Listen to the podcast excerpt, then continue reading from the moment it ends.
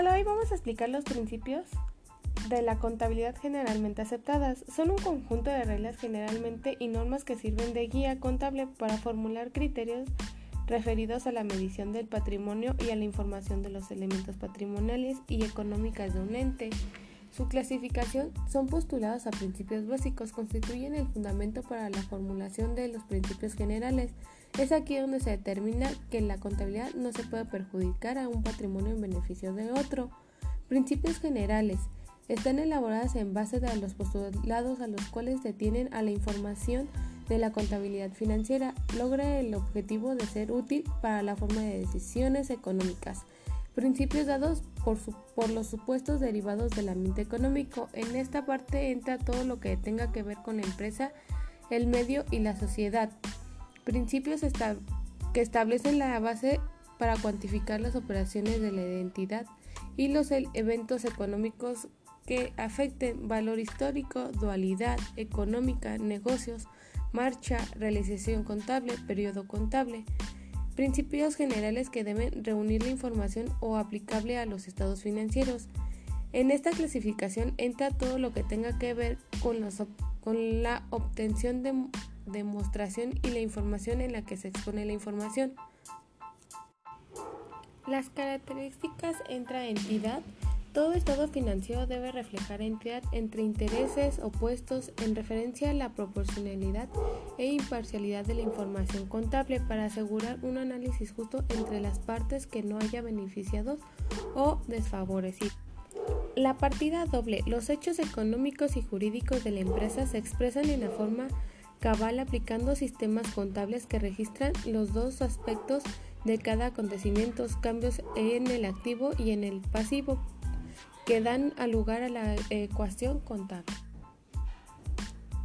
Ente. Los estados financieros se refiere siempre a un ente donde el elemento subjetivo o propietario es considerado como tercero.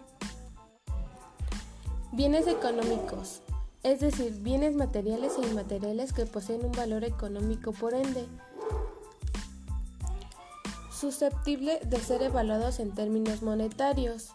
Moneda como un denominador. Los estados financieros reflejan el patrimonio mediante un recurso que se emplea para reducir todos sus componentes heterogéneos o una expresión que determina agruparlos y compararlos fácilmente.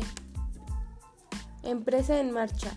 Salvo indicadores expresa un comentario, se entiende que los estados financieros pertenecen a una empresa en marcha, considerándolos que el concepto que informa la mencionada expresión se refiere a todo organismo económico cuya expresión temporal tiene plena vigencia y proyección.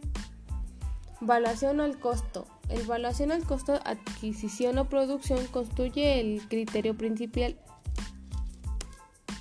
principal y básico de la evaluación que condiciona la formulación de los estados financieros llamado de la situación en correspondencia también con el concepto de empresa en marcha, razón por la cual esta norma adquiere un carácter principal. Periodo. En la empresa en marcha es indispensable medir el resultado de la gestión de tiempo en tiempo, ya sea para satisfacer razones de, de administración legales, fiscales o para cumplir con compromisos financieros. Devengado. Las variaciones patrimoniales que se deben considerar, para establecer el resultado económico son las que corresponden a un ejercicio sin entrar a distinguir si se han cobrado o pagado durante dicho periodo. Objetividad. Los cambios en el activo pasivo y la expresión contable del patrimonio neto se debe reconocer formalmente en los registros contables, tan pronto como sea posible medirlos objetivamente y expresar esta medida en términos monetarios. Realización. Los resultados económicos se realizan cuando sean realizados, o sea, cuando la operación que los origina quede perfeccionada desde el punto de vista de la legislación o de la práctica comerciales aplicables y se haya poderado fundamentalmente todos los registros inestables a la tal operación. Prudencia. Significa que cuando se debe elegir entre dos valores para un elemento del activo, normalmente se debe optar por el más bajo, o bien que una operación se contabilice de tal modo que la participación del propietario sea menor.